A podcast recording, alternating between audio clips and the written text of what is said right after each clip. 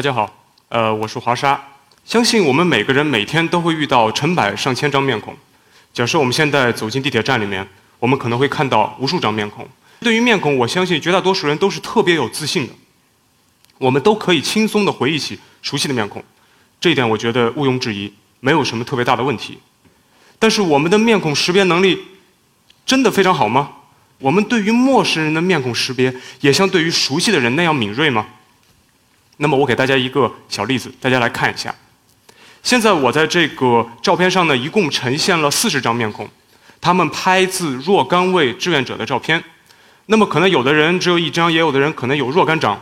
让大家感受一下，觉得这张这这一套图上有多少张面孔呢？呃，觉得有五到十张的，大家能给我点反应吗？十张以上。那么我给大家看一下正确答案。这边所有标着 A 的是一个人，标着 B 的是另一个人。其实一共只有两个人，虽然看起来会像是有非常多的人。在两千一一年，Rob Jenkins 教授就做了这样的实验。呃，非常坏，但很有意思。他呢，先招募了一群英国的志愿者来参加实验，二十名英国的志愿者。然后他找了两个荷兰名人，这两个荷兰名人呢，在英国不出名，所以这些英国人不认识他们，也组成了类似这样的图片，就是给了四十张图片。结果所有的英国的这些志愿者都觉得，哎呀，都是平均下来有觉得有七八个人，二十个人里只有一个人觉得这么多照片属于两个人。这其实说明了一个很有意思的点：一个人的，尤其是陌生人的照片的差距非常之大，就是自己的照片与照片之间的差距非常大。因为拍摄照片可能会受到各种因素的影响，比方说光照、时间、环境，甚至是你的这个摄影器材本身。那么有的时候，这个一个陌生人他自己的照片差异大过人与人的差异，以至于我们有的时候会把不同的陌生人的照片认为是不同的人。这在某种程度上也能解释大家一个问题，就是有的时候我们自己拍出来的照片的确也不像自己。我不知道在在台下哪位观众觉得自己的身份证照片、工作证照片特别的好看，完全的捕获了自己的美貌。我我相信台下没有人这么认为，这其实是很合理的，因为照片并不等于我们的相貌，一张照片并不能完完全全的捕获我们自己的样子。这个实验其实还没有完全结束。同样的，Rob Jenkins 教授。又找了二十名荷兰志愿者，这二十个荷兰人对那两个荷兰名人很熟，结果对于这二十个人来说，那么四十张面孔完完全全很轻松的就能被归结为两类，因为他认识这两位名人，这也就说明了有的时候这一件很有意思的现象，就是我们会有很多的朋友可能长期没见，可能在特别恶劣的光的环境之下，我们都能把他认出来，没有任何的问题，但是对于陌生人，今天见一面，如果没记住，第二天见可能还是陌生人。这其实是一个非常正常的现象，但也告诉我们，我们对于面孔的记忆能力，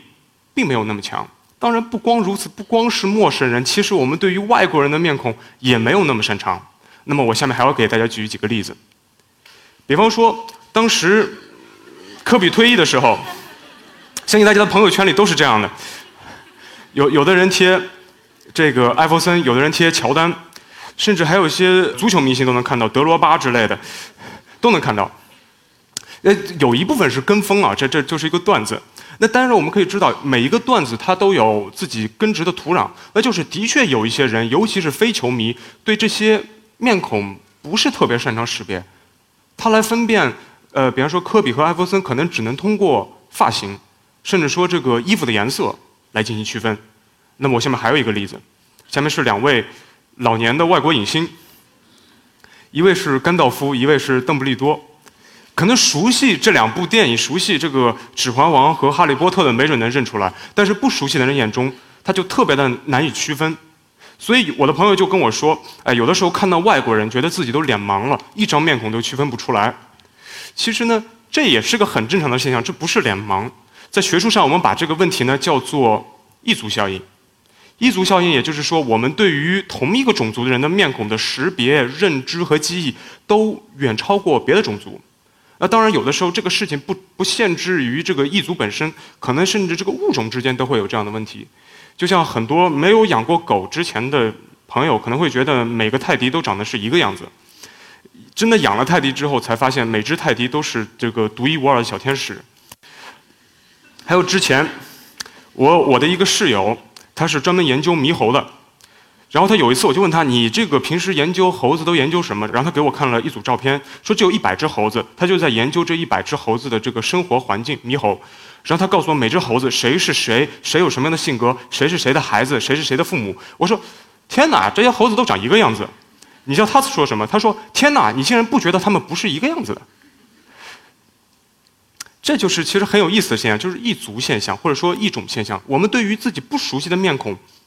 并不太擅长加工记忆，甚至我们都看不出足够的区别来。那么，如果我们想要理解异族效应缘何而来，它跟脸盲有什么区别呢？我们就得深入大脑里面。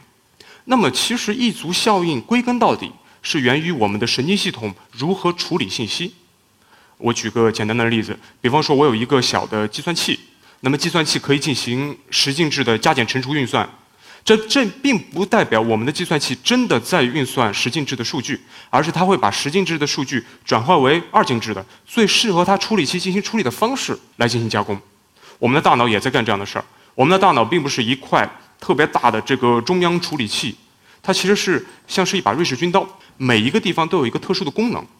但是你要做这个功能的这个事情，就得它得要做它合适的事情。如果想要理解异族效应，我们得要。再给大家讲另外一个有意思的事情，那么叫做面孔地图 （Face Map），它是一九九一年由 Valentin 教授提出来的一个观点，它结合了当时的很多神经科学和行为研究的数据。那么这个面孔地图是什么呢？我们的大脑在加工面孔的时候，并不是把这张面孔这一个，比方说啊几千万像素的图片唰扔到这个大脑里面就处理，并不是这样，它会先进行一些编码和解码。那么我们的面孔上有非常多的特征。比方说，眼睛和眼睛之间的距离，眼睛和嘴之间的距离，我们的肤色、脸的长度、眼睛的大小，都可以在每一个特征都是在一条一条轴上面。比方说，有的人眼睛宽，那可能在轴上更靠右一些；有的人眼睛窄，可能在轴的更靠左一些。我们把这些特征如果合到一块儿，就能形成一个高维度的一个网络，或者说每张面孔都会在这个网络上有一个独特的坐标。那么这个坐标可能就是一组矩阵。那这就是大脑加工面孔的方法。我们在对自己族裔的人，比方说我们都是中国人，加工中国人的面孔的时候，就可以很轻松的把这张面孔投射到这个坐标之上。但是对于外国人，就并没那么轻松了，因为我们的视觉系统对于外国人的面孔没办法很好的编码，这也就导致了异族效应。为什么呢？很多的这种科幻电影、小说都会告诉我们，我们的大脑并没有被完全的开发，只开发了百分之十、百分之五、百分之二十，呃，反正一个某个特定的数字，其实并非如此。我们的大脑几乎被榨干了、用尽了，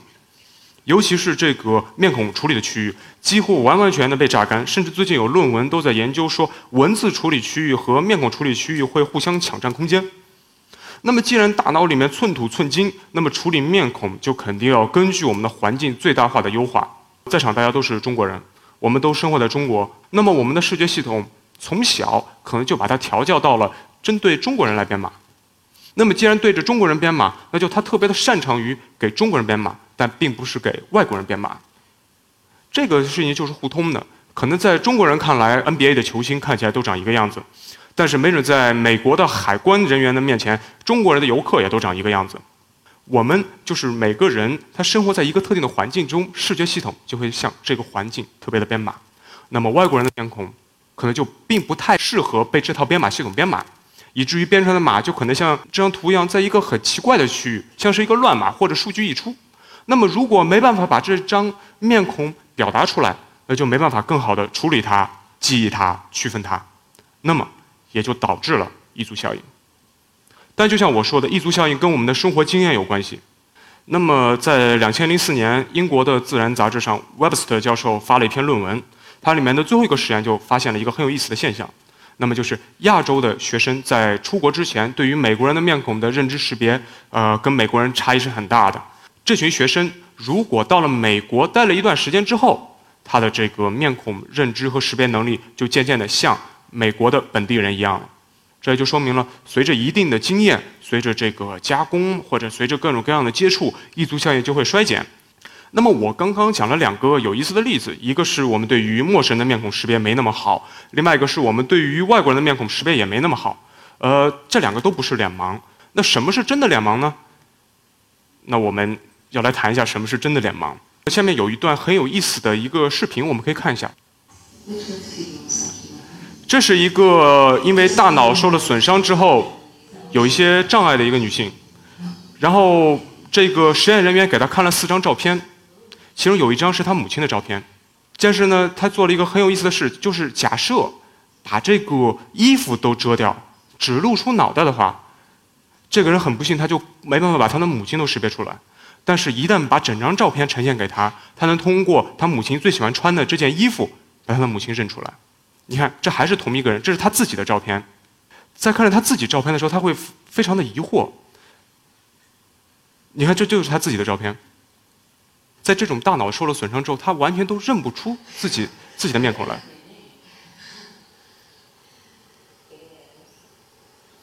当他知道这是他自己的照片之后，你看他的这种表情、他的情绪，他非常的惊讶。他也可能他自己都没有意识到，他已经连他自己的面孔都认不出来了。大家想一想，每天我们会在镜子里面打量自己的面孔多长时间？如果突然有一天你早上醒来之后，看着自己的镜子。里面的一张面孔认不出来他是谁，认不出来他是自己，是种什么样的感觉？其实面孔失认症还是在我们生活中不少的。像我就知道有一个这样的例子，呃，一开始是一位父亲，他以前不知道自己有这样的问题。有一天，他要去幼儿园接自己的女自己的女儿放学，他开着车到幼儿园停下，然后进了教室要接自己女儿的时候，突然发现一屋子的小朋友他都认不出自己的女儿是谁，感觉非常的。难过和恐惧，有时候他可能会甚至会质疑自己，是不是我不是一个好父亲？我连自己的女儿都记不住。具体讲一下什么是脸盲，什么是面孔失认症。首先，像我们刚刚视频里看的例子，叫做获得性面孔失认症，由于脑外伤、中风等原因造成了大脑的损伤，并且伤及了面孔处理的区域。这是一开始科学家所研究的，大概被研究了三四十年。我们都认为这是一种非常罕见的问题，因为你受到大脑损伤，呃，首先还能活下来。而且只伤到负责面孔的区域，非常的少见。我们一开始会认为这是一个非常非常少见的问题，但是后来近十年来，我们发现这个面孔出现问题不只是这么简单。很多人他从来都没有任何的问题，但他也会觉得识别面孔很困难。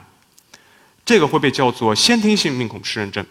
就是自出生起有可能是遗传的原因。有可能是因为发育的一些原因，或者甚至一些我们所不了解的原因，他没办法很好的识别面孔、记忆面孔。由啊哈佛大学的呃 Brad Duchenne 和 Ken Nakayama 教授根据他们的统计发现，其实，在人群中比例大概有百分之二点五，也就是呃两百个人里面可能会有五个人就有这样的问题，他有先天性的面孔失认症，自出生以来他就没办法记住面孔，没办法区分面孔。一开始这个问题没有受到重视，最大的原因就是很多人对面孔失认症有误解，他们会认为面孔失认症的就是你看听起来是一个记忆问题，是不是？但并非如此。后面的实验发现，这些人记忆能力完全没有任何的问题，他能记住古诗词，他能记住数字，他能记住一切内容，但他就是记不住面孔。随着研究的深入，我们就能理解到，它其实不是个记忆问题，而是一种特别的神经系统原因。识别面孔的核心其实是在于一个叫做梭状回面孔区的区域，它的发现就是在1997年由 Nancy c a m i s h 教授发现。我给大家再看一下，这如果是我们的大脑，把它展开了之后，你看这边梭状回面孔区呢，可能是在这个位置，大概就是在我们的脑袋的下方，可能在耳朵后面这个区域靠后啊右侧这边下方一小块区域。它是处理面孔最为核心的区域，尤其是处理面孔和身份。这个地方如果受了损伤，可能就会导致成为获得性面孔失认症。但如果这个区域有一些小问题，尤其是它的连接性或者发育不良，可能就会导致先天性的面孔失认症。先天性的面孔失认症可能就是由于面孔处理区域之间的沟通不顺畅。我们刚刚已经标出了几个面孔处理的区域，其实大脑中还有很多面孔处理的区域，它的沟通不顺畅导致的。也就是说，其实这个问题它是一个神经科学方面的问题，而并不是说这个人啊不是好父母，不是好朋友，或者是他记忆力不好，或者不认真跟你交往而记不住面孔，而是真真正正他有一定的障碍在。其实我还有一个挺有意思，或者在某种程度上一个很感人的故事。我在英国的时候认识呃两位学术的大牛，一对夫妻。当时认识他们的时候，其实他们都已经是六十多岁，快七十岁了。但是这这两位学术大牛对这个发型的品味很不一般，头发都花白了，但是从左边到右边，把头发从红色染到蓝色，就像一个彩虹一样。我当时以为，哎呀，这是不是这个学术大牛就是不一样，思维想法不一样，对于这个发型的审美也不一样。后来接触了一段时间，交流一段时间，才知道，其实是他这这两对夫妻呢，都有先天性的面孔失认症，他们都没办法通过面孔来识别出对方。所以他们有意的把头发染成这种最最特别，在这个人群中最特别的颜色，这样才能最简单的能认出对方。这也说明了先天性的面孔失认症，它没办法通过面孔来处理信息，但是它可以通过别的方法，或者说它就没办法走近道，只能绕远一圈，可能通过发型、声音啊，或者说喜欢的衣着都能处理对方，但是唯独就是面孔。面孔失认症其实没有特别的异常，它的问题仅限于面孔本身。他们虽然生活中可能有着各种各样的不幸，但是他们帮助我们更好的去理解大脑，或者说通过去理解他们、研究他们，我们才能更好的帮助他们。可能有台下也有朋友会觉得自己识别面孔不是特别好，甚至会怀疑自己有面孔识认症。目前也有很多的科学家试图想要帮助这些有面孔识认症的朋友，不过目前的结果呢是没有特别好的方法。目前而言，相信随着神经科学的理解进一步的提升，甚至人工智能、计算机。我们可以找到很好的方法来帮助他们，啊，弥补他们。其实，在心理学或者说在神经科学、认知神经科学中，有很多各式各样研究面孔的内容。比方说，呃，我个人可能会研究一些情绪，或者说如何是美貌。我再给大家举几个例子。比方说，呃，山德鲁斯的 David Peart 教授，他可能就研究肤色和美貌有什么样的关系，到底是皮肤深一些还是浅一些更美。甚至说他会研究啊，我们每个人的荷尔蒙的波动怎么会影响我们选择，或者是选择美，或者如何审美。有一些韩国和英国的科学家也在干很有意思的事情，他们在研究面无表情的扑克脸如何传递出情绪。还有一些科学家在研究我们的大脑如何对这个眼睛的视角和面孔的朝向进行编码。林林总总，上述我说的这些研究，不过都是面孔研究中的冰山一角，他们都是研究面孔。我们这些科学家在研究面孔的时候，并不是试图想要理解如何以貌取人，如何读懂他的微表情，如何搞清楚这个人有什么样的历史，并不是这样。我们都是在通过理解面孔的加工过程，来理解面孔如何在大脑中被编码、被减码。也就是说，如果不能充分的理解面孔加工，就不能理解视觉过程；不能理解视觉过程，我们就不能充分的理解大脑。毕竟，面孔是整个视觉里面。最高级的一部分，最特殊，因为大家想一想，我们面孔与面孔之间的差异非常之小，面孔与面孔之间的差异其实完远远的小过一辆汽车与另一辆汽车的差异，或者一朵花和另一朵花之间的差异。但是我们在转瞬之间，大概只要一百毫秒，就能准基本准确的判断出这个人有什么情绪，是男是女，认不认识，他好不好看，靠不靠谱，值不值得我信赖。所以说，借助面孔，我们可以理解视觉。借助视觉，我们可以理解整个神经系统的加工过程，从而理解大脑，从而理解整个广阔的世界。这就是我们研究面孔的心理学家所在干的事情。谢谢各位。